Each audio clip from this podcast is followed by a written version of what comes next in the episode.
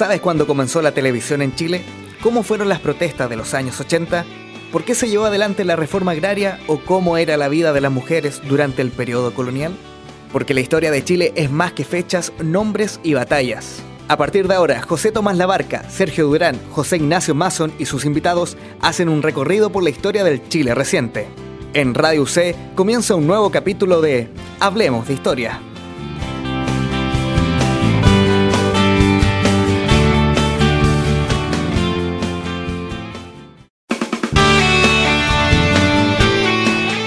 Hola amigos de Radio 6, de que suenan bien, en nuestro capítulo que estamos comenzando en Hablemos de Historia, es el capítulo número 50. Ya han pasado 50 invitados por esta radio y en este programa en particular. Y hoy vamos a hablar de historia del turismo. Me acompaña en la conducción el señor José Tomás Labarca. ¿Cómo va? Bien, ¿y tú, José Ignacio? Bien, eh, José Tomás. Eh, y para hablar de historia del turismo, eh, nos encontramos hoy con Rodrigo Bud. Hola Rodrigo, gracias Hola. por venir. Hola, ¿cómo estás? Tú eres licenciado en Historia, tuviste un doctorado en Arquitectura, tienes un postdoctorado en París 3. Sí. ¿Ah? Eh, te has dedicado a este tema de Historia del Turismo por ya cuatro o cinco años, según lo que nos comentabas por el micrófono. Y más tiempo incluso también, porque desde la tesis de licenciatura que estoy trabajando en estos temas. Ajá. Vamos a iniciar, siempre lo hacemos eh, conociendo al, invitado. Cuéntanos, eh, ¿desde cuándo tu interés por la historia, primero que todo? Eh, bueno, no sé, es difícil definirlo así con claridad, pero me imagino, y esto también es parte como de una concientización acerca de la identidad profesional, un poco que uno va construyendo después, eh, me imagino que, mis aproximaciones a la historia vienen de, de, mi cercanía con mis abuelos, posiblemente, y como con la relación cercana que tenía con con ellos yo creo que, era una ventana que me permitía acercarme a, un, a, unos tiempos que yo no conocí eh, y, me imagino que, si uno pudiera definir de dónde viene mi interés por la historia, viene por mi cercanía con la gente mayor eh, y en particular con mis abuelos. ¿Tú estudiaste? sí. Sí, no, después esto, bueno, es, es parte de una concientización que uno va desarrollando después, pero Claro, después eh, estudié historia, la licenciatura en historia. ¿Ahí había algún tema, alguna época que te llamara más la atención dentro de la historia? Em, ¿Algún libro? Bueno, pasé por, por momentos como me imagino que, que, todos los estudiantes de licenciatura, no solo en historia, sino que en todas las carreras que tengan que ver con la investigación, uno pasa por momentos. Tuve un periodo de interés eh, fuerte sobre los temas de historia colonial. Fui ayudante en un curso de historia colonial. Eh, y que es un momento que guardo con, con, con, mucha gratitud también e, ese recuerdo. Eh, y después fui desembocando hacia problemas que tenían más que ver con, temas de historia contemporánea, siglo XIX y XX principalmente, eh, por avatares diferentes de la vida. Eh, y, y, sí, en, en, ese momento, de hecho, del final de la carrera en historia, hay un libro que, que seguramente me marcó que, lo tomé para desarrollar parte de mi, de mi trabajo en la licenciatura en historia que tenía que ver con historia del turismo, con historia de la playa en particular, eh, que es el libro de un historiador francés que se llama Alain Coswan, que es un historiador cultural muy importante en Francia, que escribió eh, un trabajo que se llama El territorio del vacío, Occidente y la invención de la playa, entre creo que 1750 y 1840 y él hace una investigación histórica, eh, de historia cultural, sobre, sobre las aproximaciones que, que, Occidente y particularmente las sociedades europeas tuvieron sobre, sobre las playas, cómo fueron conquistando este espacio para el goce turístico. Eh, te presentamos como licenciado en Historia y posteriormente con el doctorado y postdoctorado en, Arquitectura. ¿Qué hace un licenciado en Historia estudiando un doctorado en Arquitectura? Esa es la pregunta que se debe hacer más de algún auditor. ¿Cómo desembocas, cómo pasas de un lado hacia otro? Yo, yo tenía interés en la licenciatura en Historia sobre temas que tenían que ver con, con historia urbana particularmente. Eh, y, y, gracias también a la posibilidad que entrega la universidad, la misma Universidad Católica, eh, de conocer disciplinas que no son las, las tuyas de tu origen, eh, yo comencé a, tomar cursos en diferentes carreras. Eh, tomé, de hecho, acá en Derecho, cursos que no, que no me interesaron para nada. Eh, y después tomé cursos en arquitectura. Entonces era la Facultad de Arquitectura y Bellas Artes y la verdad es que se me abrió un mundo completamente diferente porque eh, en, la, en, la, enseñanza eh, de la arquitectura el componente histórico es muy importante. Yo no lo conocía en ese momento y comencé a tomar cursos de historia de la arquitectura y de historia urbana en la Facultad de Arquitectura, donde, yo tampoco lo sabía, había una muy importante producción académica historiográfica, mm. eh, desarrollada por arquitectos que se desempeñaban finalmente como historiadores. la historia es un oficio, además no, uno no, no requiere el título. No es un cartón, de, Claro, no uno no requiere el título de historiador para, para hacer historia. Y en el caso de, de, la enseñanza de la arquitectura, efectivamente existen varias personas que, que, se desempeñan como historiadores, desempeñan el oficio del historiador habiendo, habiéndose formado como arquitectos. Y ahí descubrí este mundo que fue, fue muy útil. Tomé varios cursos allá, algo que creo que se llama certificado académico. Ahora se llama minor. Sí, pero eran, varios cursos, incluso un taller de investigación que, que, que, hice además con, con, mucho placer. Además conocí a excelentes profesores, algunos que, que seguramente me marcaron, como Fernando Pérez, mm. que, que en esa época era el decano de la Facultad de Arquitectura y que, que, trabaja también, se desempeña como un, historiador, un intelectual de la arquitectura. Y, y, bueno, y después, cuando me seguí interesando por los temas de investigación y tuve que tomar la decisión eh, de hacer un posgrado, eh, el conocimiento que tenía de esa facultad y de, de, lo que es, de la relación que había entre la arquitectura, la ciudad y la historia, y el conocimiento que había en esa facultad sobre temas de historia, decantaron como lógicamente que postular al doctorado en arquitectura y estudios urbanos, así se llama, como historiador. Y en esa, eh, yo, yo, soy parte de, esa, de la primera generación de, doctores en arquitectura y estudios urbanos. Yo fui el único no arquitecto que entró a, estudiar allí y fue, por supuesto, muy, muy interesante para mí. Antes que José Tomás vaya con las preguntas que tiene, que tiene preparadas, yo te quiero consultar, porque lo que vamos a hablar hoy es historia del turismo en Chile, tratar de abarcar eh, algo al menos de, de aquello.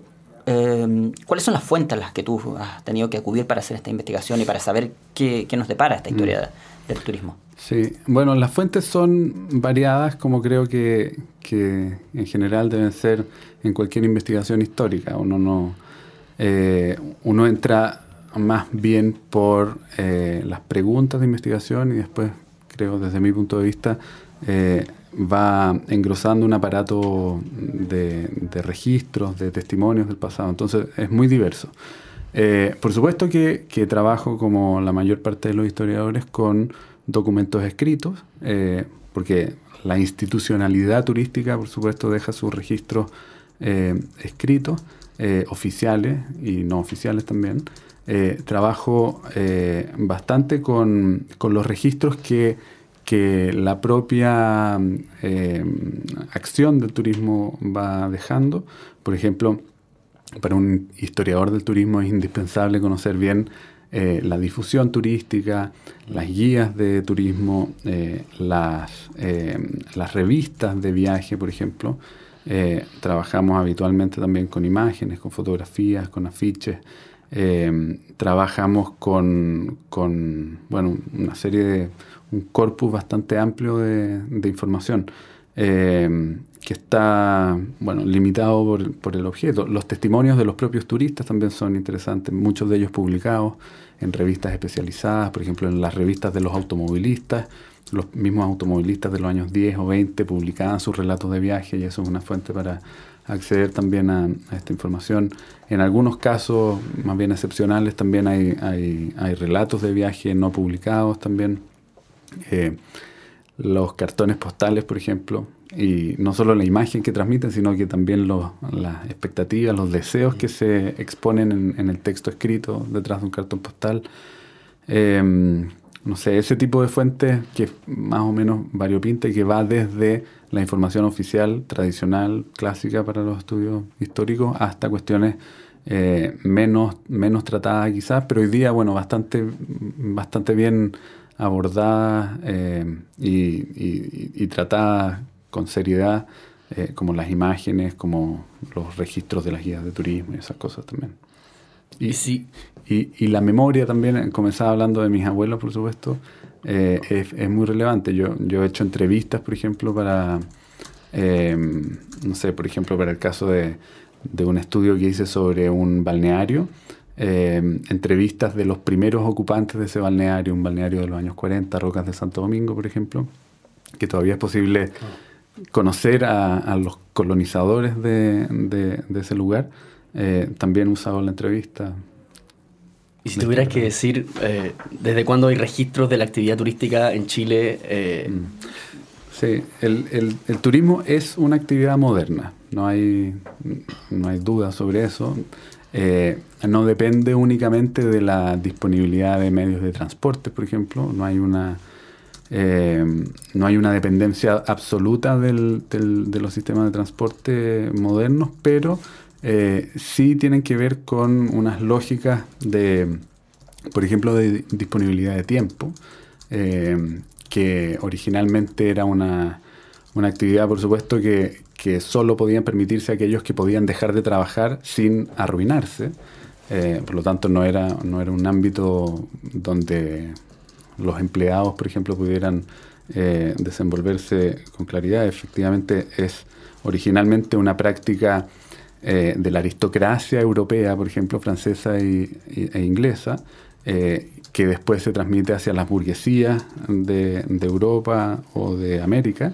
Y en el caso chileno, yo, yo tengo registros de, de viajes turísticos o de prácticas turísticas más bien en la primera mitad del siglo XIX, principalmente eh, inmigrantes eh, ingleses, por ejemplo, que disfrutan, por ejemplo, de un, paseo al mar y de los baños de mar, eh, que eran prácticas que no eran que no estaban consideradas por la población local colonial hasta, bueno, que, que, no la consideró la población chilena hasta, hasta la mediados del siglo XIX, más o menos.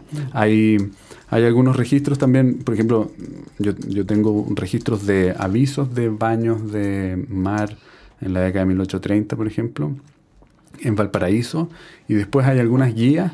Eh, la palabra turista o turismo no existía todavía, este es un neologismo que llega a Chile y al español a fines del siglo XIX, pero eh, existen algunas guías para forasteros, por ejemplo.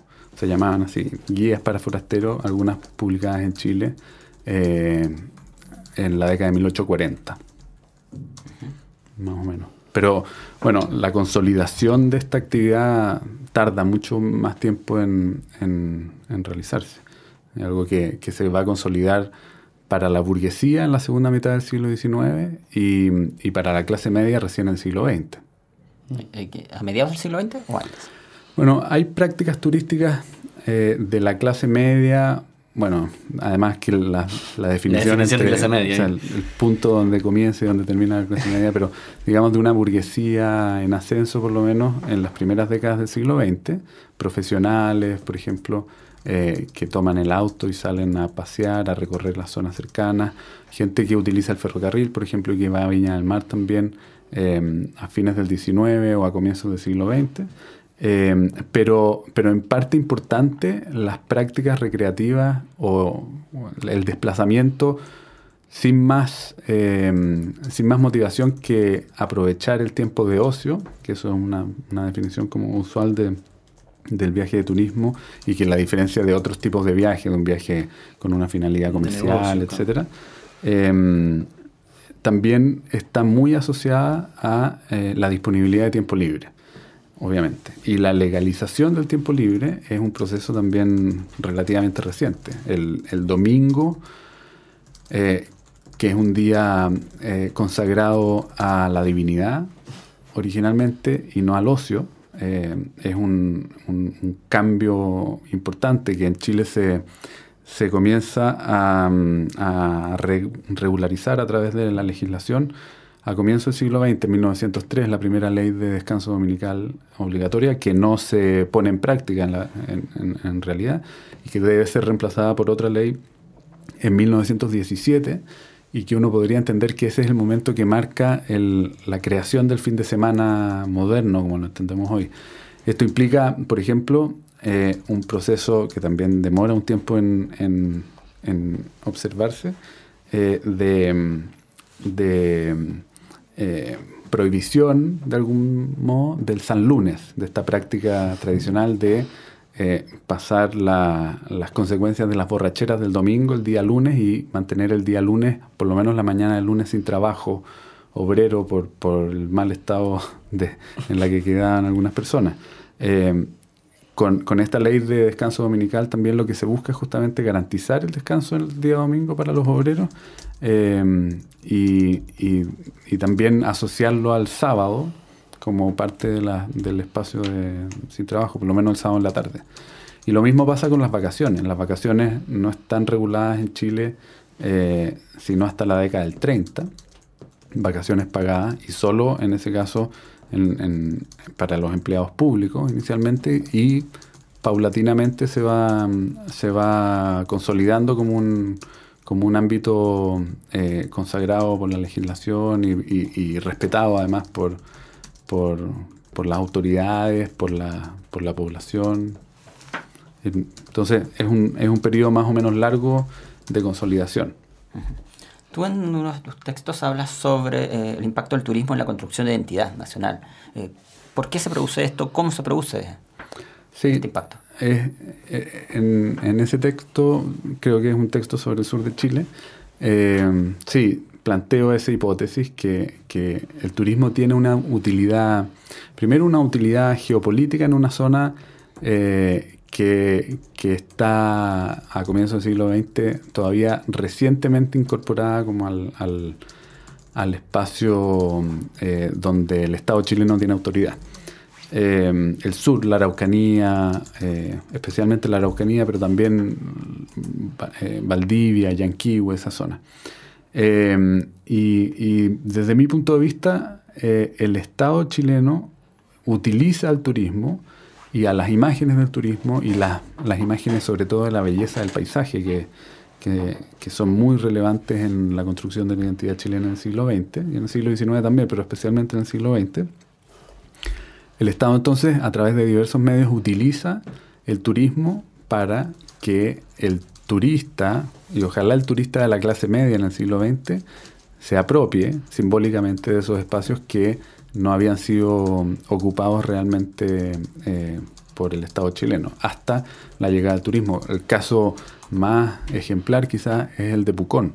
Eh, mm. Pucón es un, espacio rural eh, de, donde habita población indígena principalmente ah, durante las primeras décadas del siglo XX y explícitamente el Estado chileno decide desarrollar allí una infraestructura turística. Es como, como lo que podría haber sido, haciendo una, una comparación, eh, en el siglo XIX la instalación de un fuerte, que es el lugar donde el, donde el Estado chileno se hace presente con sus heraldos, que son efectivamente los soldados, los militares. Desde mi punto de vista, eh, en una operación similar, el, edificio que, con el que el Estado chileno coloniza turísticamente algunas zonas, como la de Pucón, por ejemplo, es instalando un gran hotel. El Gran Hotel de Pucón es eh, uno de los hoteles más grandes de Chile en ese momento. Eh, es un hotel que, se crea al mismo tiempo, por ejemplo, que el Hotel O'Higgins en, Viña del Mar. De hecho, un año antes. Eh, es posible, creo que es el, Gran Hotel, bueno, y el Hotel Carrera acá en Santiago, que es más o menos del, mismo momento. Se instala en una zona indígena no bien colonizada, donde, donde se extrae madera eh, y pocas cosas más. Y al instalarlo allí, lleva también a los turistas a desear visitar esa zona, que es una zona todavía semi inexplorada. Entonces, eh, el Estado de algún modo utiliza geopolíticamente el turismo para integrar vastas zonas del país a el devenir histórico de Chile. Entonces, en ese sentido, eh, evidentemente tiene una voluntad expresa de construir una identidad nacional que está asociada en este caso a a la belleza del paisaje, que es un, elemento también clave, posiblemente uno de los pocos elementos en el que los chilenos estamos como de acuerdo. Esto no es una exclusividad de los chilenos además, porque todos los países creen que, bueno, que, su país es el país más hermoso, que es el país eh, que tiene además la mayor diversidad paisajística, que es algo que se explota, se sigue explotando hoy día, que Chile tiene todos los climas, salvo los climas tropicales, tenemos desierto, tenemos montaña, frío, calor, tenemos eh, bueno, hielos en el sur, etc. Eh, y, a través del turismo esas imágenes van, van construyéndose y van, van situándose como, un, como, una, como una marca de identidad nacional.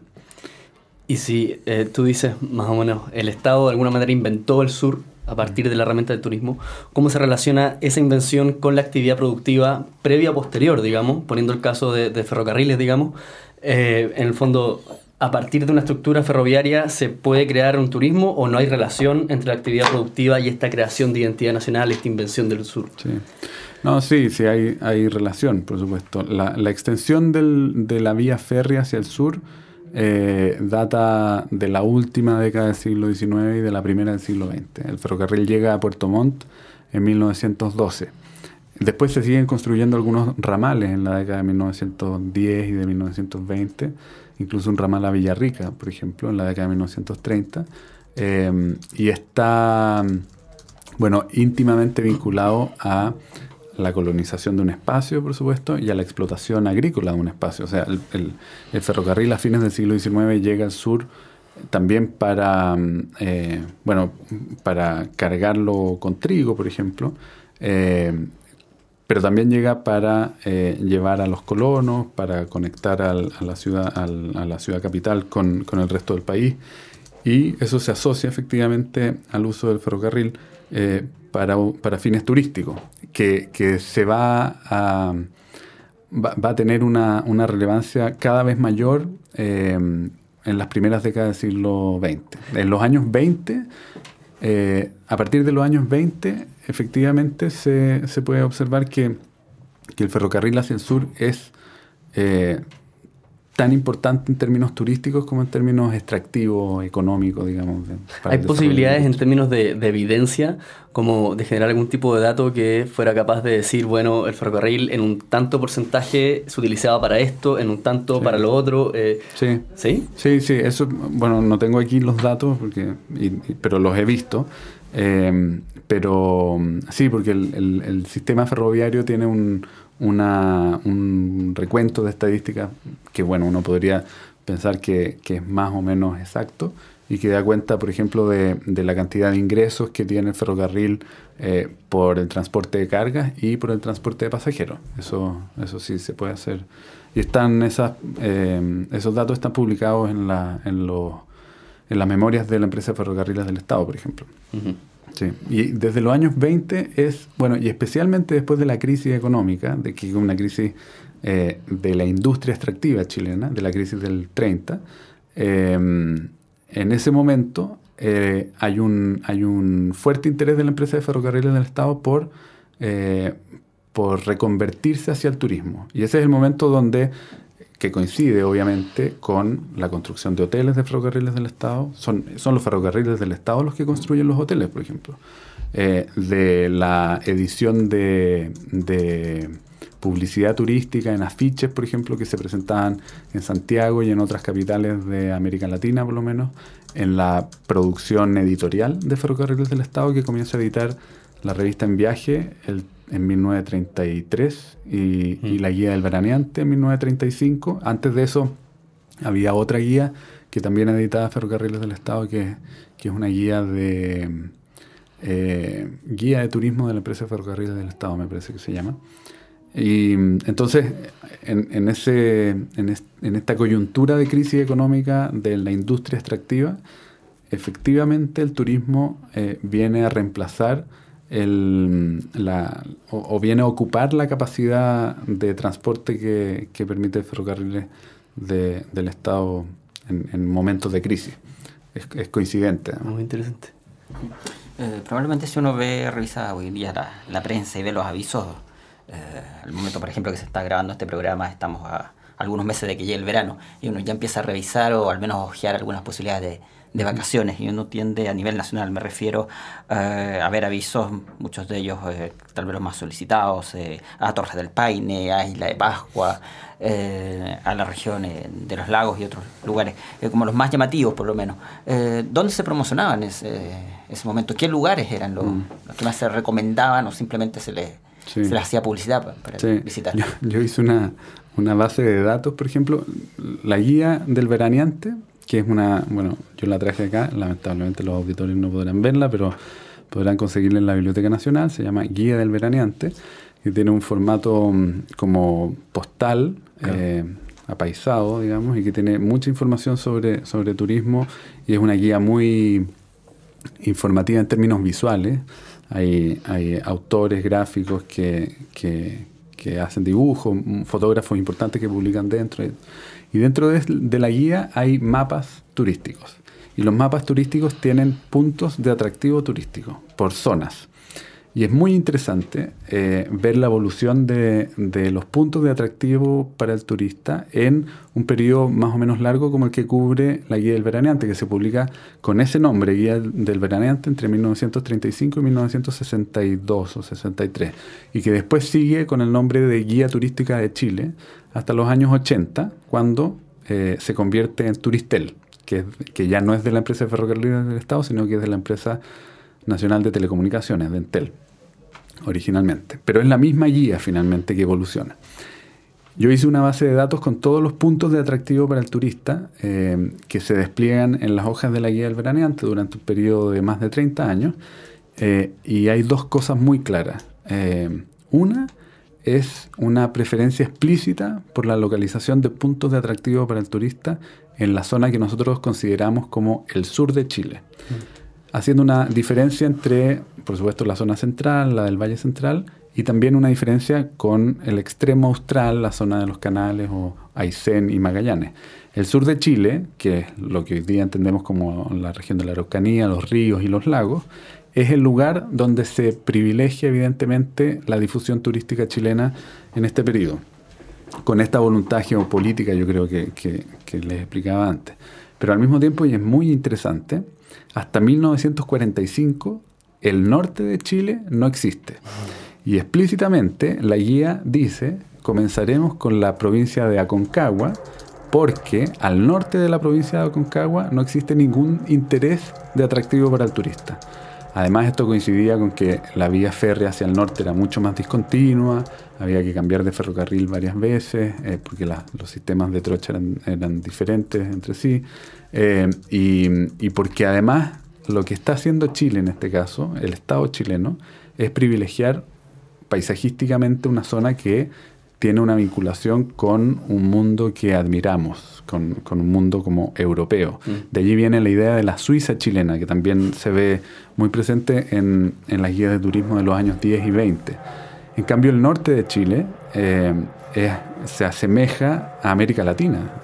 El norte de Chile es el desierto, es el altiplano, eh, son, son, zonas que uno podría encontrar en Perú, en Bolivia, en, Argentina eh, o en otros lugares, en México.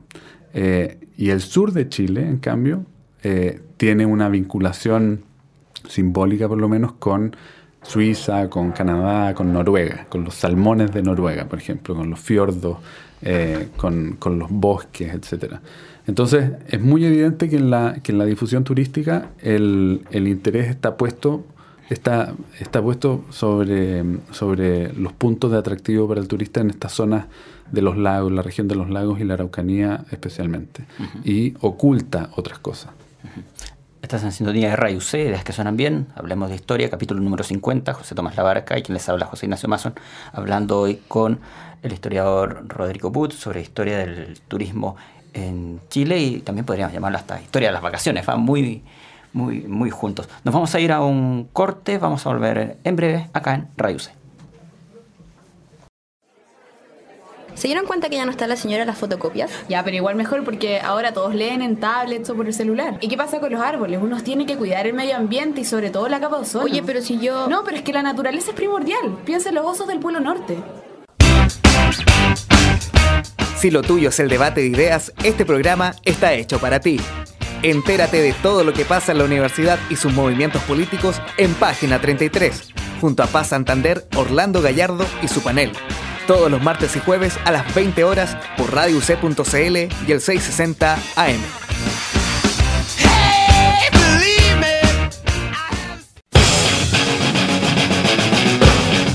Los clásicos nunca mueren. Bienvenidos al clásico deportivo de Radio C, primer jugo de pelotas del semestre, este jugo de Los clásicos dan que hablar. Jaime Carreño, jugador de Universidad Católica y que fue nominado por Jorge Sampaoli para este triunfo 3 a 2 ante Paraguay. ¿Qué tal Jaime? Muchas gracias por contestar el llamado. Los clásicos son polémicos. En los noticieros chilenos nunca se ve una gran tapada de Ter Stegen. Como si fuera un muerto. Ter Stegen es un, es un arquerazo Está- mundial. Está dentro de los personajes más odiados, yo creo. El clásico de Radio C es el jugo de pelotas. Toda la información deportiva los lunes y los miércoles a las 19 horas por radioc.cl y el 660 AM.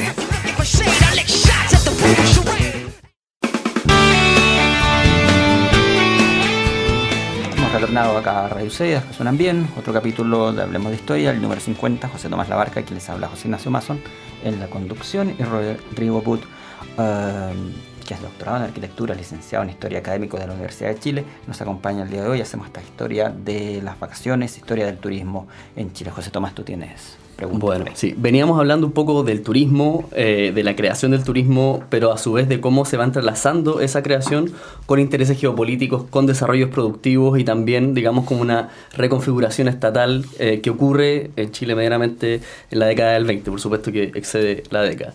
Dentro de eso, el Ministerio de Fomento es quien estaba a cargo no solamente de ferrocarriles del Estado, de quien, eh, sea, de, de empresa de la cual veníamos hablando, sino que también de tierras y colonización, cosa que uno puede relacionar automáticamente con los intereses geopolíticos, pero también con el Departamento de Agricultura y las industrias eh, fabriles. Y por lo tanto, ¿cuál es el rol que podría decirse que tiene el Ministerio de Fomento en la creación de, uno, eh, la actividad eh, turística, pero a su vez también de, la direccionalidad de esta en torno a los intereses geopolíticos, qué sé yo, en el fondo, cuáles son quizás también las prácticas de negociación que hay o simplemente no las hay? Sí. No, claro que las hay. De, de partida, las hay porque el turismo es una actividad privada también. O sea, uno, yo, yo hablé recién sobre los hoteles del Estado y podemos seguir hablando sobre eso, sobre la acción de la empresa de ferrocarriles del Estado, pero tampoco quiero decir con ello que el, que el turismo es una actividad que depende exclusivamente de- del Estado y de hecho el turismo es inicialmente también, bueno, principalmente una actividad privada, una actividad que se desarrolla en, en el seno de una familia, por ejemplo, que toma sus propias decisiones y la autonomía, por supuesto, del viaje también está eh, por la decisión de, de las personas que hacen el turismo. Y dentro de eso, por ejemplo, el automovilismo, que es una actividad privada y que se organiza en, en asociaciones de derecho privado, pero asociaciones del mundo de la sociedad civil y no de la y no del Estado, eh, cumple un rol muy fuerte en el potenciamiento del turismo en, en- a partir de los años 10, cuando los automovilistas comienzan a organizarse. Lo interesante es que el Ministerio de Fomento, que es este ministerio, un mega ministerio creado por Ibáñez el año 27, eh, y que reúne, bueno, muchas de las actividades eh, productivas que venían desarrollándose en diferentes ámbitos, como el del Ministerio de Ferrocarriles, el Ministerio de Obras y Vías de Comunicación, que sería el actual Obras Públicas, Agricultura eh, y otros ámbitos.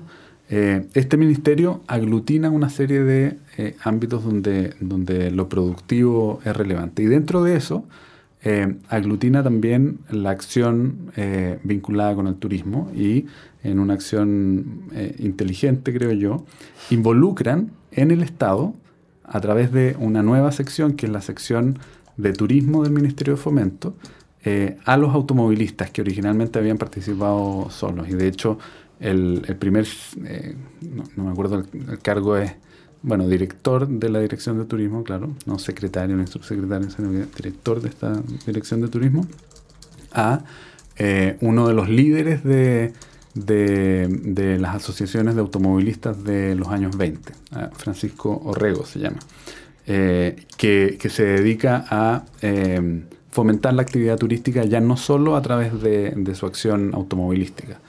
Bueno, y el Ministerio de Fomento es relevante porque es el, es el, el organismo estatal que antecede además a, a, la lógica de la Corfo, que va a tener mucha trascendencia en, en, todo el siglo XX chileno.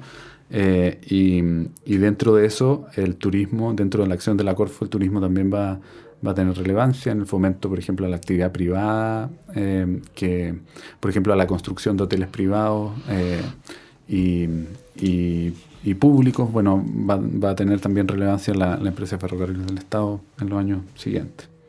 Es interesante, no sé si estás de acuerdo, pero en general, cuando se hace el análisis de eh, institucionalidad del tipo del Ministerio de Fomento y posteriormente de la Corfo, se habla de un Estado gigante que va a su vez en detrimento del mercado. Y uno va un poco más a los casos puntuales y ve que, bueno, eso no es, tan, no es tan así, si bien evidentemente hay una importante injerencia en la economía por parte de la institucionalidad estatal, a su vez también hay prácticas de negociación con los privados que eh, dicha expansión estatal les beneficia a ellos y a su vez permite el desarrollo de la actividad productiva privada. Sí. Bueno, hay una, de acuerdo hay una convivencia, el... sí. En, en, el cambio, en, el, en el ámbito del, del, turismo, efectivamente hay una convivencia eh, de, de, bueno, la autoridad estatal y el fomento estatal a la acción privada en, en, el, en el turismo. Un ejemplo muy evidente, quizás, es el de, el de la hotelería. Eh, el Estado chileno desarrolla, bueno, esta serie de grandes hoteles construidos por la empresa de ferrocarriles del Estado y que después van a pasar a manos de la ONSA, que es una, un organismo de Corfo, pero, y, que hace que estos hoteles sean, hoteles y hosterías en todo Chile sean, sean de propiedad pública. Eh, y, y, al mismo tiempo, la Corfo eh, asigna, por ejemplo, créditos para el desarrollo de obras hoteleras también en algunos lugares que van a competir, por ejemplo, en el caso de Pucón, que ya hablamos, el Hotel Antumalal, mm. eh, que es una, una, de las grandes obras de arquitectura moderna del siglo XX de, de, de, de Jorge Elton. Eh, el Hotel Antumalal eh, recibió créditos de la Corfo para eh, poder terminar su construcción. Y uno pensaría que bueno, el Hotel Antumalal podría competir con el Hotel de Pucón, que es un hotel estatal. Y, y en ese caso la función del Estado era, era fomentar, efectivamente fomentar el, la, la, acción privada también en, en, esta industria turística en nacimiento. Y, y en general, eh, la, la, hotelería privada es por supuesto muy, muy importante y sin ella no, no entendemos la historia del turismo en el siglo XIX y en el siglo XX. No, no, no, se puede dejar de lado. Uh, probablemente muchos auditores cuando te escuchan eh, y, tú haces notar la, la, importancia que el Estado le ha dado al tema del turismo.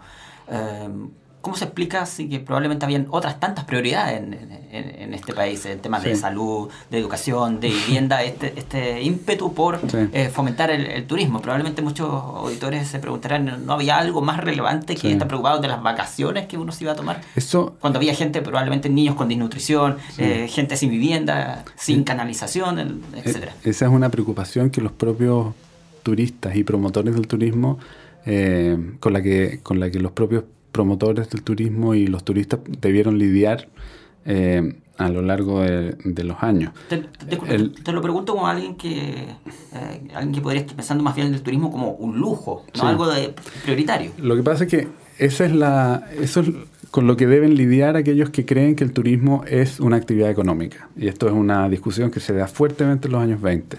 Te pongo un caso, un, un ejemplo quizás muy interesante, para mí muy querido además porque yo nací en Viña del Mar, eh, y es el caso de la construcción del primer camino turístico de Chile, que es el camino de Viña a Concón, que es un camino además notable porque es el primer camino íntegramente construido en hormigón armado. Eh, este camino eh, fue originalmente, bueno, la apertura del camino tenía la voluntad de, conectarse con una vía férrea a fines del siglo XIX con Santiago en un proyecto que quedó inconcluso, que nunca se desarrolló, pero que comenzó a ser utilizado por automovilistas un poco aventureros que llegaban por la costa eh, lo más allá posible cuando, cuando, cuando el tiempo lo permitía, en los años 10. A partir de los años 10 comenzó a mejorarse el camino y en los años 20 el Estado chileno, la dictadura de Ibáñez, decide eh, transformar a Viña del Mar en una ciudad turística internacional, masiva, eh, y bueno, accesible no solo a las élites, como, como era hasta ese momento.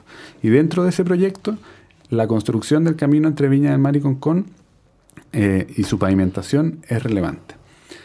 En ese contexto, los automovilistas asociados de Valparaíso y Viña del Mar, que promueven la construcción del camino, eh, y que hacen eh, ver al Estado chileno, a las autoridades técnicas o a las autoridades políticas del Estado chileno, que es válido construir una obra cara para un fin eh, no productivo, no comercial, porque este no es un camino que comunique a dos grandes centros productivos, sino que es un camino que está diseñado para que los automovilistas y los turistas gocen con el paisaje, accedan a las playas, etcétera.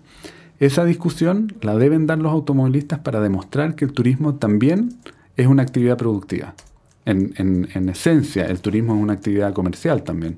No es, no es solo una práctica, o sea, eh, es una práctica donde intervienen recursos económicos y muy importante. Hay países, de hecho, hay países que dependen de la actividad turística hoy día, en la actualidad, y hay economías, hay zonas de, de, de países como los nuestros que también dependen de la actividad turística, las ciudades turísticas, evidentemente.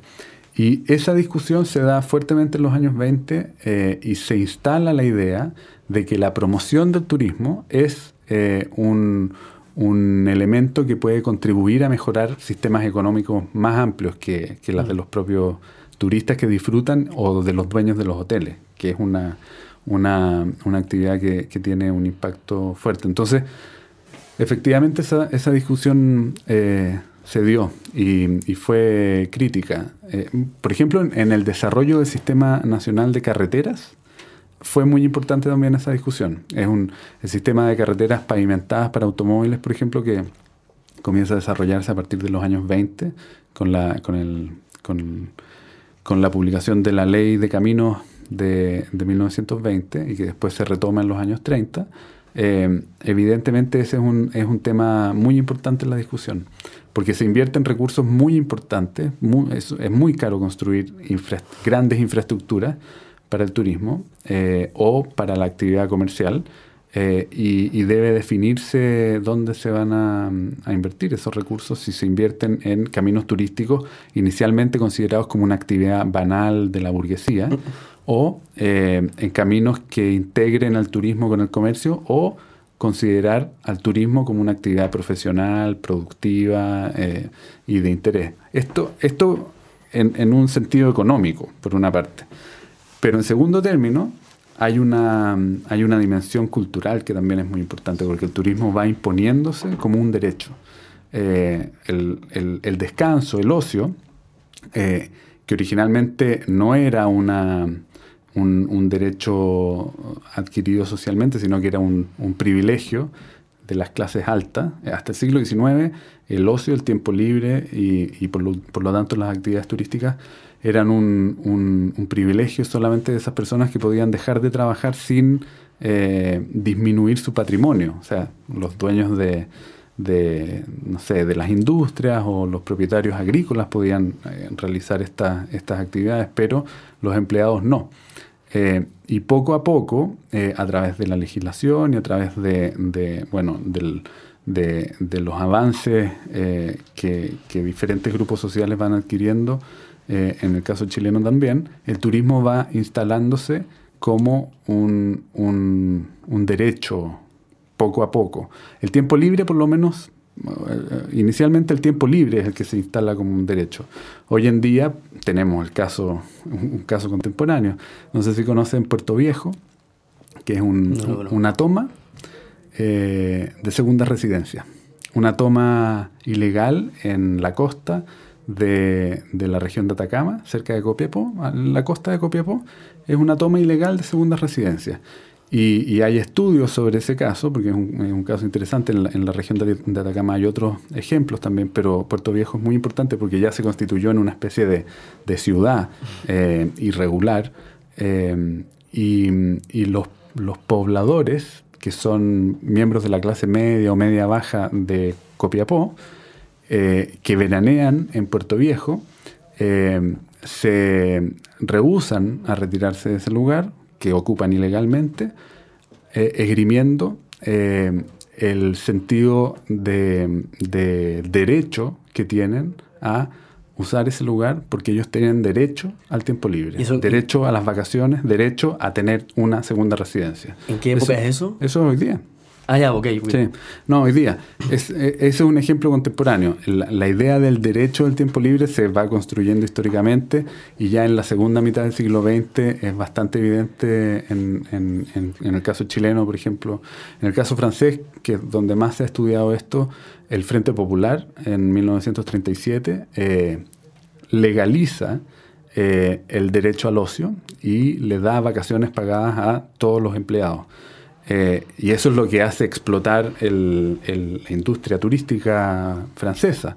Y hoy día, efectivamente, el ocio es algo que está sacralizado en la cultura francesa. Y es imposible pensar que alguien no se tome las vacaciones, por ejemplo. Bueno, es- eh, hay dimensiones culturales que están presentes en esta, en esta discusión, porque hay otras sociedades donde, donde el ocio no tiene la misma relevancia que en Francia. Japón, por ejemplo, donde a los trabajadores no se les pagan las vacaciones. O sea, si quieres tomarte vacaciones, dejas de trabajar y dejas de percibir eh, Ingresos. Y en el caso chileno, bueno, en toda la segunda mitad del siglo XX también hay, hay derecho al descanso y, y las vacaciones son pagadas también. Quisiera profundizar un poco en esa dimensión más eh, social y cultural, dado que ya hemos hecho de alguna u otra manera una reflexión en torno a, a la relación con, con la productividad y como la esfera económica. En, en- en un texto, digamos, y voy a decirlo para que eh, el auditor o la auditora pueda acceder a él eventualmente, eh, que tú publicaste en 2008 en la revista Nuevos Mundos, Mundos Nuevos, eh, en tus conclusiones tú dices que, eh, eh, que, que ahí es donde pones la hipótesis de la construcción del sur, ¿cierto? O sea, de, de la invención del sur.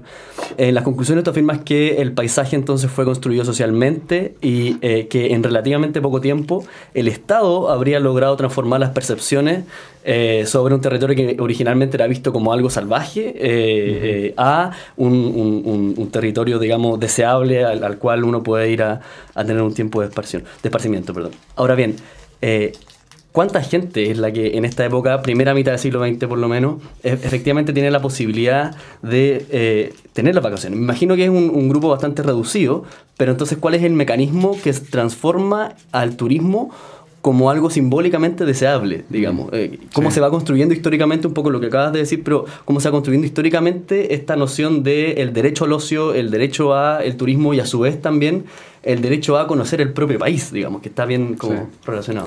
Sí, efectivamente, en la primera mitad del siglo XX es poca gente. Eh, Es, es la clase alta, la burguesía, la clase media alta, por lo menos gente que tenga pretensiones eh, de clase alta también, que hay mucho. El, el turismo se utiliza también como un, como un rasgo distintivo. Hay un, hay un ejemplo Claro que sí. notable, por ejemplo, en, en el, en una obra de teatro que se llama Veraneando en Zapallar, eh, que, se, que se estrenó en 1915 y que muestra eh, toda esta idea de la mm, eh, de, de el- estatus que entrega la práctica del viaje hacia una zona además, hacia un balneario además muy reputado como es Zapallar y como sigue estando en esta en, en- en- hasta hoy día.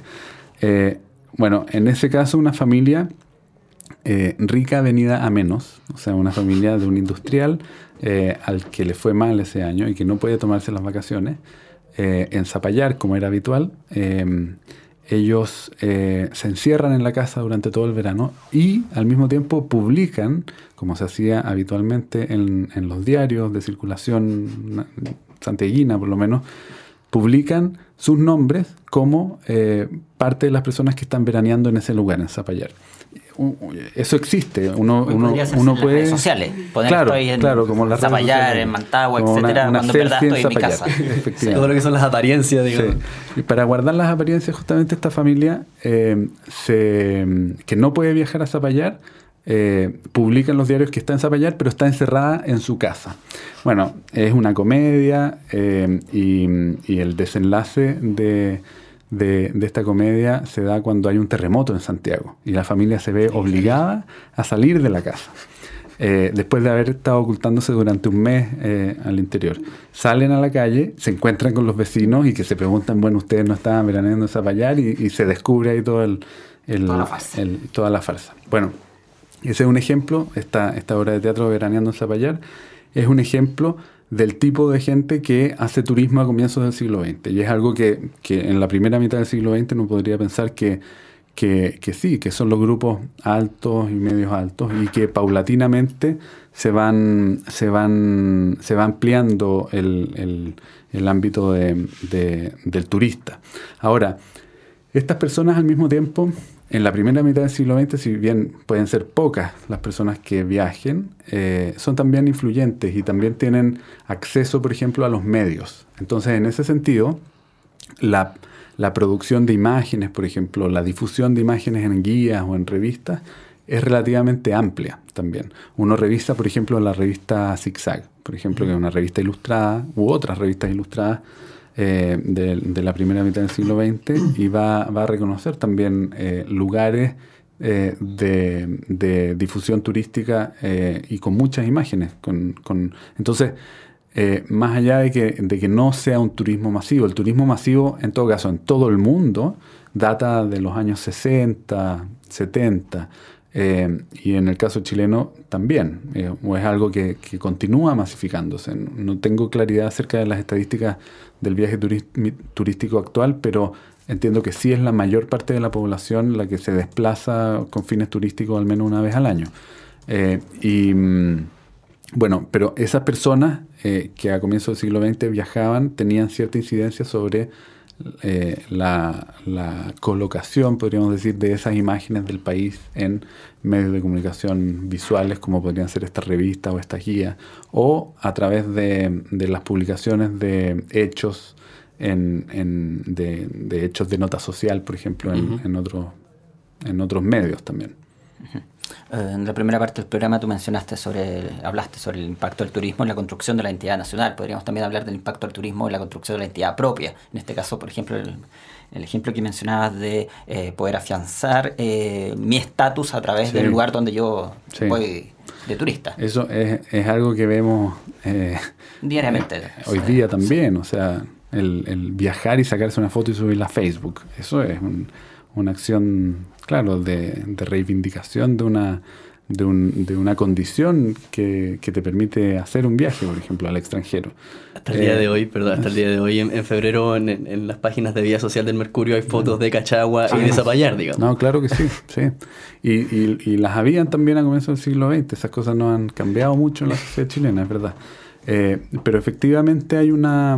Bueno, también hay una idea del de, la relación entre el turismo y la aventura, eh, que se da mucho en las primeras décadas del siglo XX. El turista que carece de, de, las infraestructuras para viajar, por ejemplo, el turista que viaja a pie, o el, el, turista que recorre el sur a caballo. Hay algunos casos notables a fines del siglo XIX, antes de la extensión del, de la vía férrea, por ejemplo, eh, que es un turista que se encuentra consigo mismo.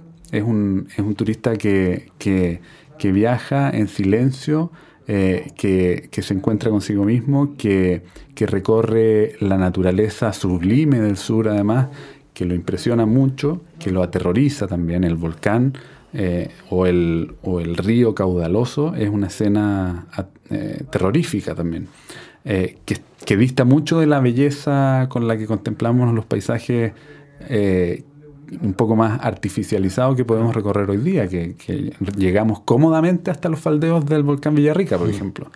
Cómodamente.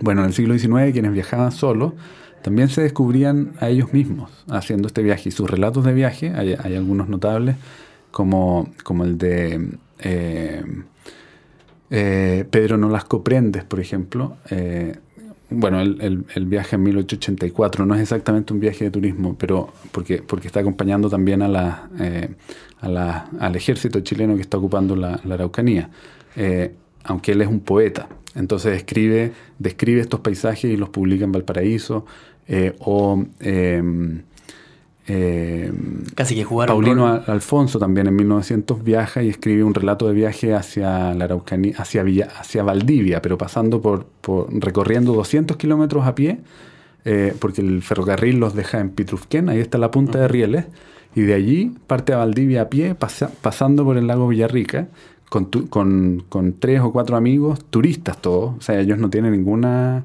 ningún afán comercial en su viaje y describen este viaje como un, como un viaje de turismo a pie, sin ninguna infraestructura, ni siquiera hoteles. O sea, se duermen y, están muy impresionados además porque justamente eso es lo que ellos están buscando, la aventura. Y la aventura está en el, en, en el centro del interés de los turistas de, la, de los primeros años del siglo XX, sin ninguna duda, pero la, la aventura sigue siendo un, un componente relevante del, del turismo, la- del turismo actual. Existe, por supuesto, cierto tipo de turismo que no tiene nada que ver con, con la aventura, el del resort y el todo incluido, por supuesto. Pero el viaje eh, sin, eh, sin demasiada... eh, Plan. Claro, sí, y sin, sin muchas eh, infraestructuras también sigue siendo. Y de hecho hay un tipo de turismo que se llama turismo aventura, como tal. Pero, pero todo viaje de turismo tiene un, un, un sentido de aventura también. Y eso es muy evidente también en las en, en las fuentes de, de los relatos de viaje que se publican en, en las guías, en bueno, relatos de viaje que se publican independientemente también en las guías o en las revistas de turismo como en viaje, que tienen muchos relatos de viaje de turismo. De hecho, la revista en viaje, el editor de la revista en viaje, eh, Durán, eh, promueve que los turistas envíen sus notas de viaje para publicarlos en la revista y los, y los turistas hacen caso a esto. Era una revista que inicialmente se distribuía en los vagones de ferrocarriles del Estado. ¿En qué año estamos hablando más o menos? La, la revista se crea en 1933 eh, y dura hasta, lo, hasta el 73. Eh, y, mm, y es una revista notable, gráficamente muy bien elaborada, eh, que tiene a los mejores fotógrafos de Chile publicando allí también, eh, escritores también van publicando allí, y turistas. Turistas que no, bueno, posiblemente los editaban algo, arreglaban un poco su prosa, pero, eh, pero las experiencias del turista estaban, están descritas también en la guía. Y es, es- muy interesante ver cómo la aventura es importante en, en esos viajes, aun cuando el viaje esté mediado por un ferrocarril que se supone que conecta dos puntos civilizados del país y que lleva a estos turistas a alojarse cómodamente en un hotel, el hotel de Puerto Varas o el hotel de Pucón, por ejemplo. Eh, aún con todas esas comodidades, los turistas que describen esto sueñan con la aventura, con encontrarse con, con el paisaje abrumador, con diferentes elementos como esos. Eh, nos quedan dos minutos de programa, absolutamente nada más, Rodrigo. Um, ¿Cuáles son estos dos minutos, si puedes, a, a modo de mera síntesis, hacer un, un- un resumen, las grandes conclusiones que tú sacas de, de las investigaciones que, que has hecho Pero- al, al respecto? Dale. En el foco con el pensar históricamente, digamos. ¿Por qué estudiar el turismo Sí. puede ser relevante? En el fondo, Sí, bueno, tanto pensando históricamente como pensando como ciudadano, me parece que el turismo no es solo una actividad banal. Es ciertamente una actividad banal también, pero, pero del turismo eh, uno puede encontrar eh, elementos que no son para nada banales. Este, este tipo de elementos como los que discutíamos acerca de la, construcción de la identidad personal, por ejemplo, eh, la distinción, eh, aquello que nos diferencia eh, de otras personas que no pueden viajar, por supuesto, que nos diferencia socialmente. Uno podría puede investigarlo a través de, este, de este esquema. Y en el ámbito también de la producción de grandes imágenes de, de- que, que van construyendo de algún modo una idea general de nación, también el turismo cumple un, un rol muy importante. Más allá de las cuestiones obvias que el turismo es una industria, que es una industria eh, productiva muy relevante, también es, es un, un elemento de, de- de construcción de grandes eh, relatos de identidades, por ejemplo. En el caso del paisaje eso es muy evidente. Eh, y, y si tuviera que, que- concluir así en una frase, efectivamente es que yo creo que el turismo no es, eh, no es solo una actividad superficial, que lo es también, pero del turismo podemos encontrar, eh, podemos encontrar elementos que son significativos para entender la sociedad o la cultura contemporánea. Rodrigo But, gracias por haber venido acá. Hablemos de historia de Gracias, raíces. gracias a ustedes por la invitación. José Tomás, nos encontramos en una semana más. nos vemos. Que esté muy bien. uh, ha terminado entonces el día de hoy. Hablemos de historia, capítulo 50. Recuerda, puedes seguirnos en Twitter, arroba historia radio C, y ahí encontrar el listado de los demás eh, 45, 49 perdón, anteriores eh, programas. Nos vemos entonces. Hablemos de historia radio C en unas semanas más. Hasta entonces.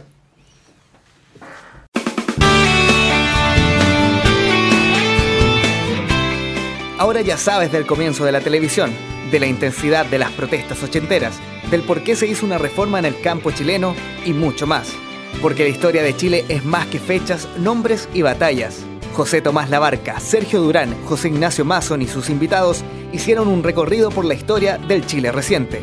Te esperamos nuevamente la próxima semana en otro capítulo de Hablemos de Historia, en radioc.cl, ideas que suenan bien.